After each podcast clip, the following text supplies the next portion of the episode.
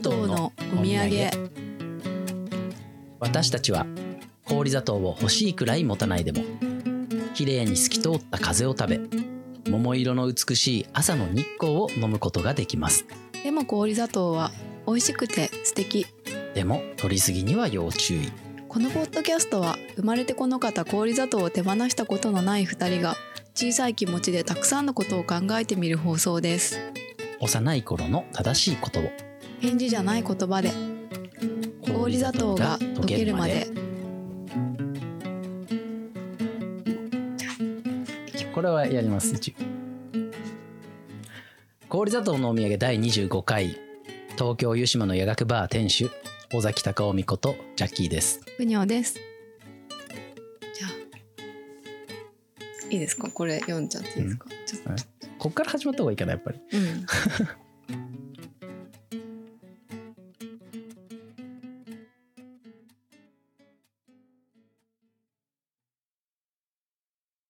この度お集まりいただきました皆様お忙しい中当ポッドキャストをお聞きくださりありがとうございます本日は夜学バー店主ジャッキーさんこと尾崎隆臣さんから皆様に大切なお知らせがあるということで、このような場を設けさせていただきました。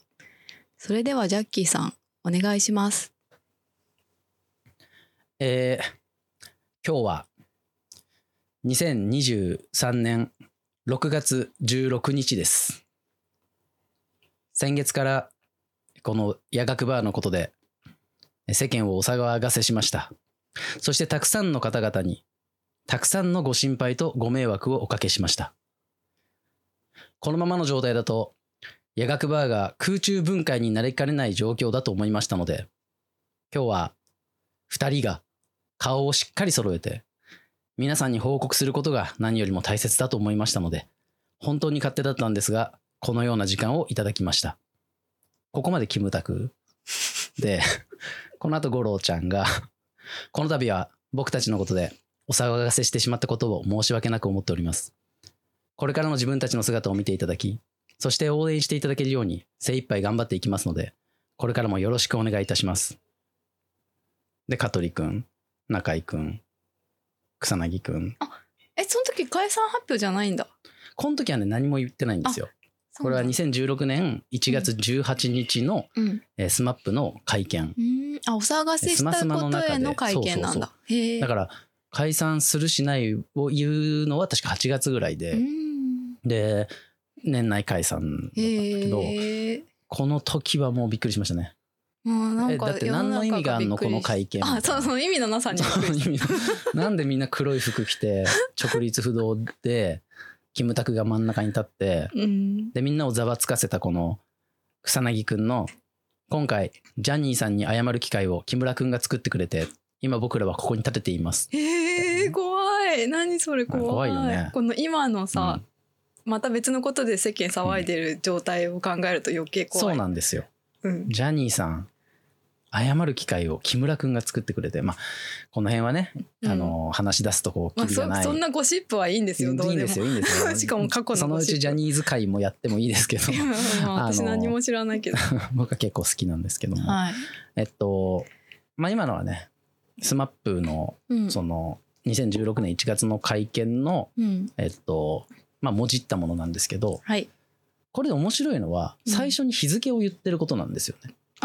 その木村くんが。うん。でなんで日付言うのみたいなうんうん。まあ一応生放送でここの部分やってますってことなのか、まあ、生放送じゃなくても、まあ、その当日だったかな、うんなんだよっていうことなのか、まあ、その今がいつなのかを明確に示す。で先ほど僕は6月16日と言いましたがあこれを、えっとお聞きの皆さんはおそらく、今の予定だと、えっと、7, 7月3日？そうです以ね。降うん。の方々だと思いますと。はい。えータイムマシンで 今16日なんですがそうですね。7月3日の話を、うん。えっとあ4月3日に皆さんは聞いてるっていうて定というかそのまあ前提で半月。今日は話す半月前の状況です。うんはい。でまあその大切なお知らせというのはうん。その皆さんご存知夜学バー閉店しますっていううんうん。まあこのポッドキャストはそもそもね夜学バーというお店を盛り立てるために、そうですよね。盛り上げるために始まったんだけど、うん。夜学バーなくなるんかいみたいな本当だよ。話 こうなくなる本当だよ。じゃなくてあところで今日はあのそんなテーマを軽く言ったところで今日ちょっとお茶をいあただいておりますけれど今日もそう、はいお茶をもらったんですよまた、うん、何さん今日は今日はうん。私が行ってる生態のあなんか4周年記念でお茶を配ってるということで、あそうそうそう。この話さっきしたんだけどやっぱり周年で物配るとかしないとダメなんだな でもさ ティーパック周年反省会バラのやつ回をね2つとかだから、聞いてもらって。なんかこのぐらいだったらいいんじゃないですか、これもらうためにわざわざ行こうとは思わないじゃん、まあただのね口実にもならない。そうだよ。だから,、うんだからお年賀みたいなね。何にも気にせず行って、うん。施術してもらった後に、あそういえばうんどうぞみたいなさりげなさね。そうそうそうそう、いや僕もたまにその飲み屋さんとか行って、うん、急にステッカーくれる店とかある。あー。あ周年だったんでって言って。あーいいじゃんそういうさりげないの、さりげなく。すやりなよ。すきののサロンドスカーフっていう店で、うんへえこないだ続きの。あの渡された。どんな店？あそれは普通になんかダーツのあるおしゃれなバーで結構好きなんですけどまあ今はちょっとオーナー変わってうん。あのまだその変わってからは行ってないんですけどうんジャッキーさんもね、はい。次の周年の時には。そう次の週の時にはやっぱりこうねなんかやっぱり冊子とか作って、うんもう冊子までいかなくても、リーフレットぐらい。まあまあはがき台のなんか、うんうんなんかポストカードみたいなやつとかね。まあだ僕文章書くからうん。うんなんかこう書き下ろしの何かを。その日しかさそうねやっぱさりげなくその日しかないの、別にこれ配りますって事前に言わずに、事前に言わなかったら誰も来ない。のだダメ？あダメダメダメ。もう意味がないの。だから僕が30枚ぐらい吸ってんのに一人も来なくて。そうか。一人もってことないかもしれないけどなんか3枚ぐらい配って余っちゃったけど今日限定って書いちゃったしダメだなって悲しくなっちゃう。あだからさその日にしなくていいかもね、はい。はその、30枚終わるまで配るわそうですね、うん。だからもう当日に実はこんなんありますとう言っん。て、で翌日も今日もあります。うん、うん、翌々日も今日もありでもます。もうこれ以上全然人来てはないじゃんみたいな。すらないよそうそうそう。限定では限定は限定。そう。ちなみにどういうお茶なんですか？これはねハニーブッシュルイボスといううん。ハーブティーかな、うん。ノンカフェイン。リラックス効果がうんあるんじゃないかと、だいぶリラックスさせていただいております。はいあの会見の合間にね。ちょっと会見やりたかったんです本当に。会見？スマップの。人を入れて、うん、人入れてというか ああこのこれをね、事をね、うん。一度やってみたかった。すごいよね。世間騒がせたことなんてさ。世間騒が生きせててて一回もない。一回もない。今回も別に誰も騒いでない え騒いでる人はちょっとはいるんじゃないでもうん。思思い返してほしいです。夜学バーのうん。ツイッターのフうん。ォロワーって2000人ちょいいるんですよ。うわすごいじゃん。もう世間だよ2000人いたら。200いいねとかなんですよ。うん。何に対する？周年に対ああじゃない。周年じゃないです、えっと閉店しますっていうツイートにえそっか。まあまあ対していつもの感じからした10分のそうそうそう。らすごい。別にフォロワーの10分の1ぐらいしかいいねしてないしなんなら別にフォロワーじゃない人がめっちゃいいねしてくれてると思うと、いいねとかリツイートしてくれてると思うと、うんえなんか人気ないのかなやっぱりって。いやいやだからさ、フォロワーさんはさ閉店をいいねって思ってないから、そうだね。いいねとかリツイートがっとかかりだねっうん。ていうボタンがないから、そうだね。悲しい 悲しいよ寂しいねみ寂しいことがあればみんなも。閉店反対。7000悲しいね。そうそう。7000悲しいねいいね。7000悲しいねもらえてたかもしれませんね。そう惜しまれつつ。惜しまれつつ。うん。そうそうそう。でまあそういうことがあって、うん。実はその後でも話すかもしれないけど、うん。その閉店せざるを得ないっていう話が出たのはうん。5月26日なんですよ。うんうん。だから今から考えても3週間前ぐらいでしかな最くて、近だよね。うん、でさっき先月からお騒がせしてっていうのは6月1日にその閉店しますよっていうお知らせを出したんうんです、だから本当5日間ぐらいでうん。もう閉店を決めてうん。もうリリースしたからすごいもう忙しかった頭の中が。し、うん。まあ、その他いろんなことがありつつこのポッドキャストの 更新頻度がだだ下がりして 急に何も言わずに回数回数が減って。一月丸々だから「コソアドの森」をやってるわけですよ。うん。4週にわたって1週1回ずつだから、そうですよ、まあ、全然いいんですけどね。私たちもちょっと空中分解の危機にありました空中分解のそうそう、う。ん。スマップと一緒な。いはい。やあのね空中分解って言葉を聞いた時はもう木村君ってなりましたよ当時。あら、だからその時は本当に誰も別に夜学バーさんをうん、スマップ様に例えてるほど、その不遜な感じではないですけど、はいはい。そんな傲岸なねあだからあの段階ではそうそうそう。解散するなんて誰も思ってない、そうなんです。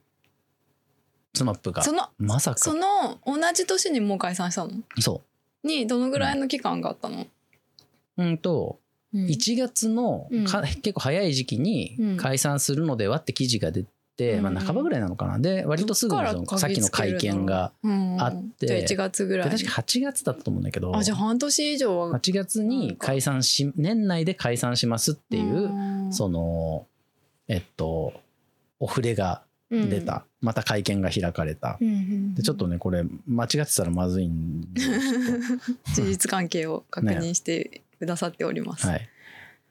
でその年内でまあ解散っていうことになりましたね。うん。そっうか、ん、ね私たちもさ、うん、だからコサード取ってる時さ、はい。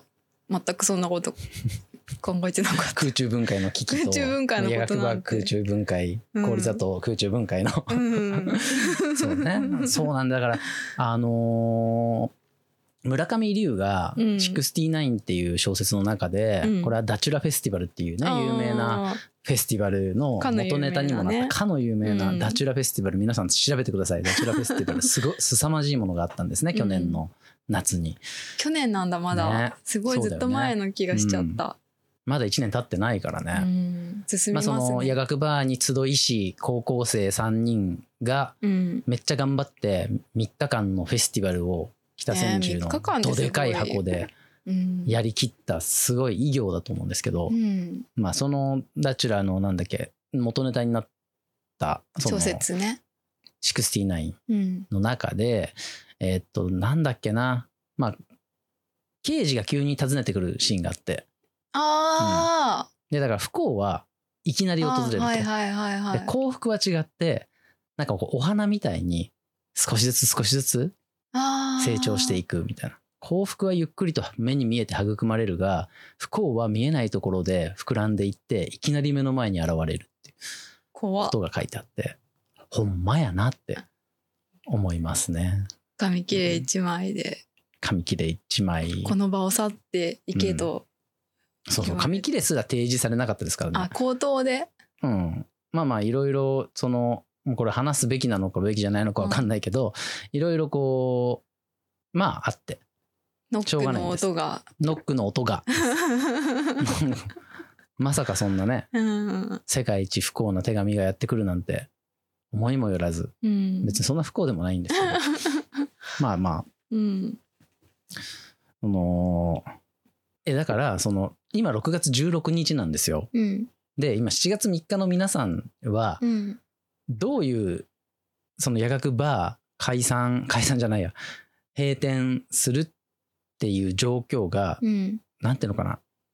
についてどこまでえなんていうの？どういう状況になってるか僕らも分かんないそうだよわけですよ。ね。あと半月でなんて言うんだろう。うん、でもう言っちゃうとうん。一応そのこの閉店しますっていうのは半分詐欺であ。半分ね。なんだと？あのやむを得ない事情でこの池の端すき家ビル301号室は出なきゃいけないというか、まあ出た方がいいと僕は判断したわけですね。うん。まあしばらく出ないでいることも可能っちゃ可能だったんだけど、うん。いろんなことを考え合わせると本当にいろんな、うん。あの総合的にいろんなデメリットデメリット考え合わせると301はもうちょっと使えないなと。うん。使わない方がいいなとうん。思ってじゃあ移転するってなった時に、うん。ちょうどですね池の端すき家ビル401が空いてるんですよ。うんで、えー6月2日にうんつまり6月1日に閉店のお知らせを出して、うん6月2日にその審査の書類を出したんです。うん4回借りさせてくださいと。うんうんで3階から4階に移りたいと不動産屋にも言って、うんまあそれは別に問題ありません。ああ、うんそうなんだ。そうんうんうん。う。、で、その、そうすると、引っ越しは3階から4階に動くわけだから、うん。まあ荷物とかもうん1回外に出せとか、そういうこともなさそうで、まあね、うん、まあそれは鬼じゃん。ひどすぎるじゃん、そんな。一回外ってどういうこと、つまり、に上に移すんじゃなくて別の、そうそうそう。だってあー本当は6月いっぱいで契約終了なんだけど、うん7月1日から4階に入居というか、まあ、契約することは難しそうなの。なんでかっていうと、前の店のままの状態になってるから、ああ、それそをの撤去してもらったりするの？うん。そうそうそうそう。改装したり、リニューアルでトイレ直すとか、なんかいろんなことを考えると、で、契約にも時間かかるし、まあさらに言えばねもうちょっとまた別の話になるけど営業許可とかね取ったりしなきゃいけないとかもあるし7月1日からは無理だとでも本当はそうしなきゃいけないわけですよ。不動産的にもさ、7月1日から無理なんだったらさ、うん、それはお互い、そなんかなんとなくこうお互いにとってうん。いいから、うん、まあ相談してくれるって感じなんじゃまあないなあなあでやりましょうみたいな感じ。うんうんうん。簡単に言うと、うんうんつまり6月いっぱいで退去なんで、うん。一旦そのその辺のコンテナとかにうん。荷物ぶち込んで、うん。4回契約したらもう一回そこから持ってきてくださいっていうのがうん。まあ本当は本当なんだよね。まあ厳密な。厳密に言えば。でもそんなまあ、だからさ下上だってまださや 残ってんだからさ。向こうがねうん。悪いとは言わないけど、下うんがもう1日から入る人決まってるならともかく、そうなんです決まってないんだったら。まあだって決めて6ほしいわけ。年間さ、うんそうですよ。払いもっと続けて言ってね8年借りてる。はブラッド時代から考えると丸8年借りてるからまあ大丈夫じゃない、うん。上に移れるなさすがにら大丈夫じゃん、さすがにそう思いたいんだけどうん。6月2日に書類出して、うん。えー丸2週間か。うん。梨のつぶてですからね。うん。でさっきもねあの不動産屋のとこ行ってなんか動きはありますか？ないです終わりみたいなねそんな感じなんだね、そう。別に丁寧な受け答えではあるんだけどあのもうしばらくお待ちくださいみたいな。なんか私大きい不動産屋知らないからさ、うん。個人店に勤めてたことあるんだけどさ、それだともうその社長が「あいいよ」みたいな。なんかちゃんとそのまあ審査一応さその親の職業とかなんかうん。年収とか聞かれるけど、うんうんうん。その人が決めるからねそういう感じであってほしいんですけど、ね、たんだけどここの場合は別の応期間があるの？それなりの企業で、うん。んそうか。視点がいっぱいあるようなとこだからうん。うん。まあってなるとまあ時間がただかかるだけってことだよね。でもねあれですよ。その審査にはうん、7日から10日かかる場合があります。あじゃであもうちょっと普通は短いって感じ。うんでまあ7日から10日とだけ書いてあって、まあそれが営業日の可能性も、うん、営業日でって言ってる可能性あるんだけど、うん。営業日でちょうど10日経ったわけだよね、うん。10日。まあ中うん。約10日。来週月曜日火曜日ぐらいに何もなかったらこれは怒っていいと思うんだよね、そうだね、まあ僕怒れないけどねそういう時。にだから確認を頼めばいいんじゃない、書類がちゃんと言ってんのかそうそうそうとかおかしくないっすか？ちょっと。練習しとこうあでも怒る怒る練習なんスキッパかー。ぶち切れる練習をしていきこのました前なんかさ、アメリカ人のクレームの付け方みたいなのを聞いたんだけど、はいはいあのねやっぱ怒るとうん、言うこと聞聞いてくれないんだって、へえ。なんかすごいまずは理解を示すんだって、うんわかるよ。忙しいよね。そうそうそうそうそうそう。6月はいろいろ大変だろみたいな。そうそうそうそうそうそうもう 君のことはすごく、うん。あの理解してるよ。そうそうそう。君はいつも仕事っぷりは素晴らしいね。でうん。なんか自分のこと分かってもらえたってなるとすごい便宜を図ってくれやすいらしい、あうん、ーアメリカ人。そうアメリカ人はやっぱクレーム大国なだけあってクレームをと言ってもうん。こうあい結局人間と人間だからうんいかに気分よくさせるか。そしてスマートクレームをかねつそううん。自分の意見をしっかりと通すかっていうことに長けている国民らしいのなで参考になるかなと思ってちょっと言ってみそうました。ですね。まあでも基本的には僕もあのぶっちぎれたりせず、うん。柔らかく。うんうん。そうですね。熱いっすねみたいな。とこから入って。やってますけどね。うん。ちょっと来週ぐらいに動きがあるんじゃないか。だからその、うん。この本当はこの理想としては、うん。ポッドキャストで、うん。その4回移転決まりましたイエーイとか言って、うん。そのちょけたいわけですよ。はいはい。ふざけて 怒られたいというか怒られたいわけじゃないけど なんだよ図工みたいうなん。ことをね、うんうん。で言いたいまあお店に来てくれてる人にはある程度話してる、うんうん。まあ話し話すこともあるんだけど、うん。その、まあ、まだ確定じゃないからそのうん。4階に移れる、うんうんでそのそういう話をするんですよ。うん。そのまあ本当わざわざ来てくださった方うんでうん。うんもう泣きそうになってるわけですよね。あ私の大事な映学バなくなるなーがんてみたいな。もう嬉しいねジャッキーさんは。内心 内心もうはうはして。うはうははできないよそんな。そんなね明るい状態ではそんなにないですけど。まあ嬉しいじゃないですか。うんもうでみんいや実はうん。4階に移転しようと思ってるんです。うんうん。もう天井指さしてはいはいはい。移転先一応申し込んではいるんですよ。ここですみたいな ゴージャスみたいな感じで、うん。ここってやるとみんなやっぱ怒られるかなと思ってたんだけど悲しみゾーンみんだなみんなだからね面白いって言ってくれる、あーよかったね。面白いそれは。あんな閉店閉店言っといて その 別のビルですぐ始めるんだったらやっぱつまんないと。あそうなの？つまんなくない？今似たようなもんかみたいないや真上ってめっちゃ面白くないっていう話でさ、あうん。階段登るだけじゃんみたいなで思った以上にみんなそれを面白がってくれて。ーよかったね。よかった、うん話わかる人たちばかりでね。うん話わかるさすが。こんにゃくとか座布団とか投げられなくてよかった。金返せみたいな。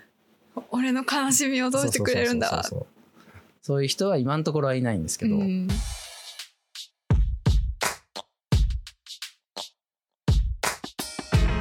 氷砂糖のお土産。まあね。でも7月3日以降もしかしたら3日じゃなくて、うん。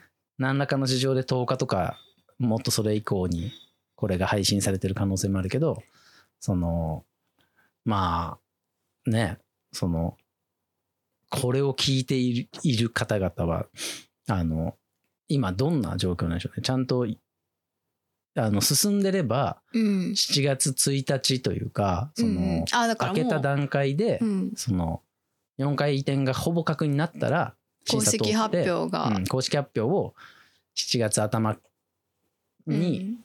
というかまねどうなってるだろうあねどうな全然わかんなくてもうだからこれはその正直そのこの話するんだったらうん。別にその移転できること決定してからあるいはうん。できないならできないって決定してから話すべきなんだけど、うん。やっぱこのモヤモヤした段階のうん。お話も取っておきたいなとそうだ思いまねして、今もやもやしてるよね。めちゃくちゃ不安なんですよね。うんすごい不安。明日のことさえわからない。そう。だからもう今日金曜日で土日不動産屋休みだから、うん。もう今日明日明後日のこのお店の営業とか僕も気が気じゃないというか気もそぞろというかさ。だからさ受験発表そうそうそうそう。待ってる状態。本当に本当に、うん。僕だ大学受験で、うん。あの東京に来て、うん。でわざわざ僕自転車持ってきたんですよ。うん。新幹線に乗せて自転車を、うん。でまあ大学の受験発表って数日間ぐらいでまあそもうちょっと経つかな、まあ、5日ぐらいかな。まあそんなもんだっけ？わかんない。1週間ぐらいかかるかな。全然覚えてない。まあ学校によると思うんだけど、うん。その時期期間をやっぱその家で待つのはしんどいなと思って。あ放浪してたの？そう自転車で？その5日間ぐらい？そこまでじゃないんだけど、うん。まあ何日か友達の家にその泊まってて、うん。でえーっと名古屋からうん。高校の友達が自転車で来てくれたの。うんうん。で自転車で一緒に帰ったの。名古屋まで。えーすごいね。でそれも普通に東海道線走るとうん。なんか1日半ぐらいで帰れちゃうからうん。わざと遠回りしてこの富士山の北側の山梨側と通ってこうめっちゃ楽しかった。どっか泊まったりとかして？そうそうそう。もう結果発表をこうねうずうず待ちたくない。ああしたらでもなんか静岡ぐらいかな。静岡のどっかぐらいでお父さんから電話かかってきてあ。受かってたぞって。いやーお父さん。お父さん。今日遅くなーみたいな。何のために？まあまあでも受かってたからよかったけど、そうだね、うん、そうだね。受かってなかったら。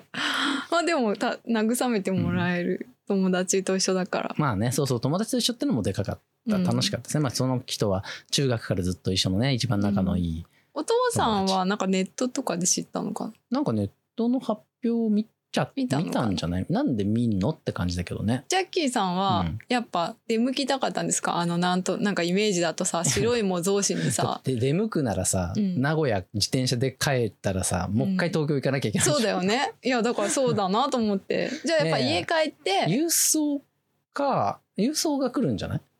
えそん全然な早く来覚えてないけどる、まあまあいや最初はネットで発表だと思うけど、うん、いずれあのそれまで待つ？いやいや当時は携帯でネットとか見れないよねあんまりまとも見れ。ないと思う。携帯あったけど、iPhone じゃなかったし。そうそうそう。ってなるとまあだかだってやっとカラーになったぐらいの頃じゃん多分。うん、カラーになったか。なわったかんないけど最初モノクロ、ロだったですよ。僕初めて持った携帯電話。あの電卓の色だったよね。電卓みたいな色だった。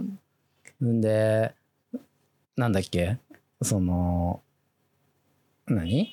あの見れないから、うん。家帰ってパソコンで見るみたいなうんうん。ことを想定してたんだけど、ああじゃあお手紙来るまで待つわけではないお父さんは耐えきれなくてあでも嬉しかったか見ちゃった可愛からじゃないいやだから嬉しかったっていうかだってでかした。勝手に見てるわけだ。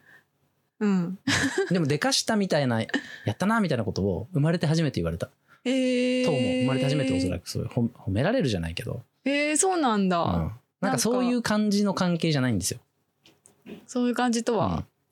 そういうなんかお父さんが対等偉いなみたいな、うんうんうん。そうそう感じじゃないから。友達みたいな感じ。友達とまでは言わないけどまあ、うん、友達ではないが何なんだろうね、うん。うん、その頃は僕あんまり親と喋ったことなかった、あうん。反抗期？反抗期じゃないの。あまあなんかクールな感じだったのかな。いやなんかね家だと家だと無口であるというかこれ結構この氷砂糖のお土産でちょこちょこ言ってるかもしれないですけどこのお兄さんがいっぱいいるじゃないですか。うん。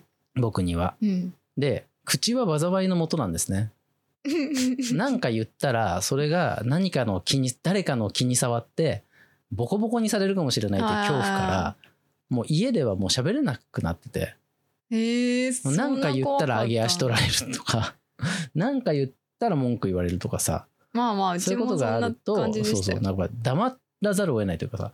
黙ってた方が身を守れる感じ、お父さんは怖くなかったの？怖くないですね。僕の、うん。少なくとも僕があの育っていた頃には、うんうんもうそういうのしつけに飽きたんだと思う。ん。う、うん、うん4人も育ててると意味がないと。しつけようがしつけようもいいがこれは想像マジですけど。本当そうだよね、うん。私も思った。うちも兄弟多いんだけどさ、うん。ほっとかれてる順にさ、ちゃんと適応してるから。うん。そうそう まあだからそれはでもねうん。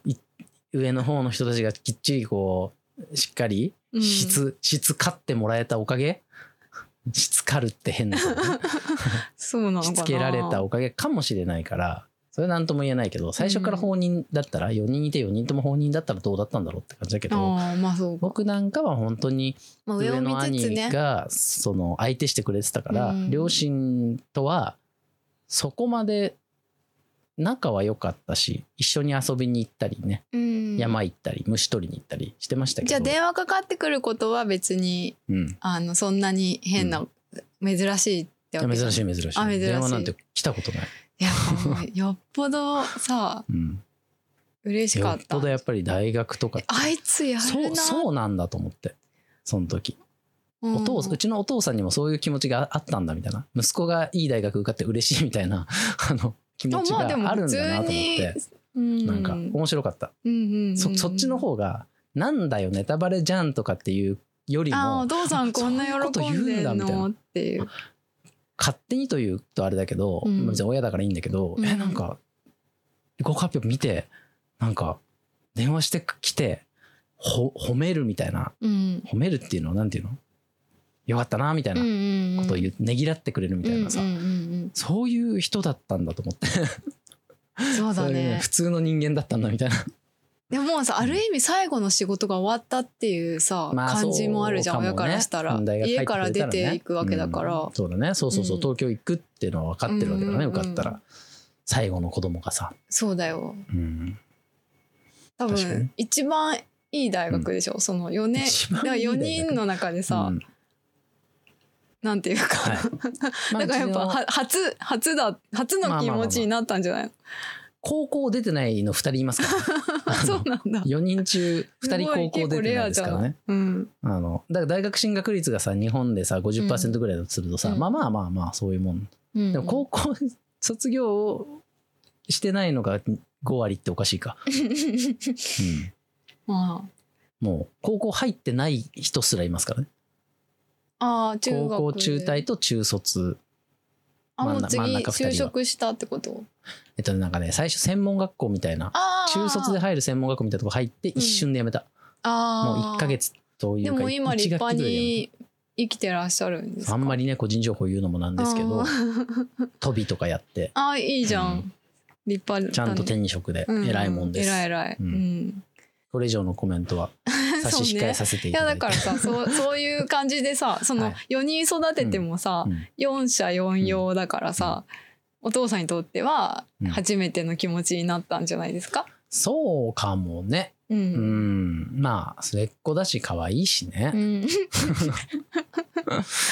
うんいいね。その可愛がられ慣れてる感じ。可愛がられられた羨ましい、いやいやもうだから可愛がら僕よくねうん誤解してほしくないんだけど、皆様方に。うん。可愛がられ慣れてる可愛がられ人間だけど、うん。やっぱりね可愛がられるっていうことの副作用というかさ、ああそうよ、ね。ん可愛がられるっていうのは可愛がりも含むわけですよ。そうですね。殴られたりとか、うん。軽んじられたりとかつまり可愛がられるってことはうん。拒否した場合、うん。やっぱ可愛がられなくなるんだもんね。そうそうそうだから自分守った結果、可愛がられてない人と、うん自分を 犠牲にしても可愛がられを選択してきた、そうだね。うん。だから黙って可愛がられてきたわけさ。うん、そうかも。黙ってね。耐えに耐えて、うん。耐え難きを耐えてその可愛がられ続けてきた。それあそうはやっぱ防衛考えたら。だったんだよね。やっぱり自衛だったんだよね、うん。そこでじゃあ兄たちに反抗して「やめてよ!」とかってやってたらうん。またちょっと違うその家族内立ち位置だった。そうね。だろうから、そこで喧嘩しても意味ないもの。うん。勝てないし、まあ末っ子の役割というものなのか、もうおとなしく黙って私が我慢すればいいんだわとか言いうながら思いながらその可愛がられに耐えて。うん。でも本当に可愛がってもらえる時もいっぱいあるからそのすごくそのどっちもあるっていう感じなんですけどね。うんだから可愛がられるっていうのも実は楽じゃないんですよ。そうね。ね。確かにそうかもしれなそれはなんかねい、ううんん。なんていうの？別にその、うん、可愛い可愛い子ぶって相手にこびてっていうそういう大変さではなくて、うん。なんかやっぱ可愛い可愛がられるっていうのは基本的には下に見られるってこと。うん。軽んじられるっていうことでもあるから、あのなかなかそのバランスよく可愛がられることのそのプラスの側面だけを享受するっていうのはすごく難しくて、うん。今は僕はそれにチャレンジしてますけどね。うん。ああプラスだけ。舐められてるなって思う結構、ううん。ん、舐だからなやっぱ何かとは引き換えにしている、そう。だからジャッキーさん可愛がられてる代わりに、うん。まあまあ舐められてるよねっていう気はします、舐められんのは正直嫌な、うん、まあ正直別に気持ちよくはない。むずいよね。だってさ、うん。めちゃくちゃ尊敬しつつ可愛がるのむずくない、そうなんだよね。うんうん、だからそこをチャレンジ中ですねうん。両立できるかどうかね、うん。そこは。チャレンジってなんだって感じだけど。まあまあまあまあ。可愛がられ追求しがいがある。可愛がられ尊敬され人間になりたいえですよね。そういう人誰かいるかな？えいるんじゃ羽生さんとか？羽生さんとか。羽生さんとかさ。羽生さんとか。ほ他に。あでもやっぱさちょっとおじいちゃ、うんんそうね。年取ってくるとね。うんあだから浅場先生浅部道明っていううん。この僕の恩師ですね。うん。あの大の仲良しだと僕は思っている。うん。でめちゃくちゃ尊敬してるんです、うんうんうん。本当に。今生きているやっぱり他人の中ではもう本当にトップクラスにこんなに素晴らしい凄まじい人はいないと。うーん。あの思ってます。うん。でそのだけどめっちゃ可愛いんですよね浅場う先生。ん、わかる。ねうん。ね自称猫。えだからさ、私思った猫じゃない？ね尊敬、舐められず。舐められず可愛がられ続ける。確かにな。犬はやっぱ舐められる。犬とか言うこと聞きますからね。聞くから僕はどっ。ちかっていうと犬だからそう。舐められてるむずいよ。犬ではありつつさ。まあでも犬って、うんやっぱ尊敬度合いで言ったら犬の方が尊敬す,、するかも。猫は尊敬じゃないんだけど舐めはしない。私の感覚。猫は尊敬じゃないけどダメはしない？な、なんかバカにする気は起こないんだけどね猫どを。尊敬するっていうのはねなんかそう。もう自由仙人レベだから。ルになってからじゃないとね、う。うんん、犬はやっぱ、頭いいっていうか、うんなんか、なんだろうな。賢いし、そうね。強いし。うん。そう、うん。なんかもう人間以上にうん、賢く見える時あるうん、から。犬は。犬は。確かにね、うん。うん、だからまあ、まあひ、まあだから犬によるか。犬とゴールデンレトリバーみたいなのだったらさ、ちょっと尊敬さされるけどさ。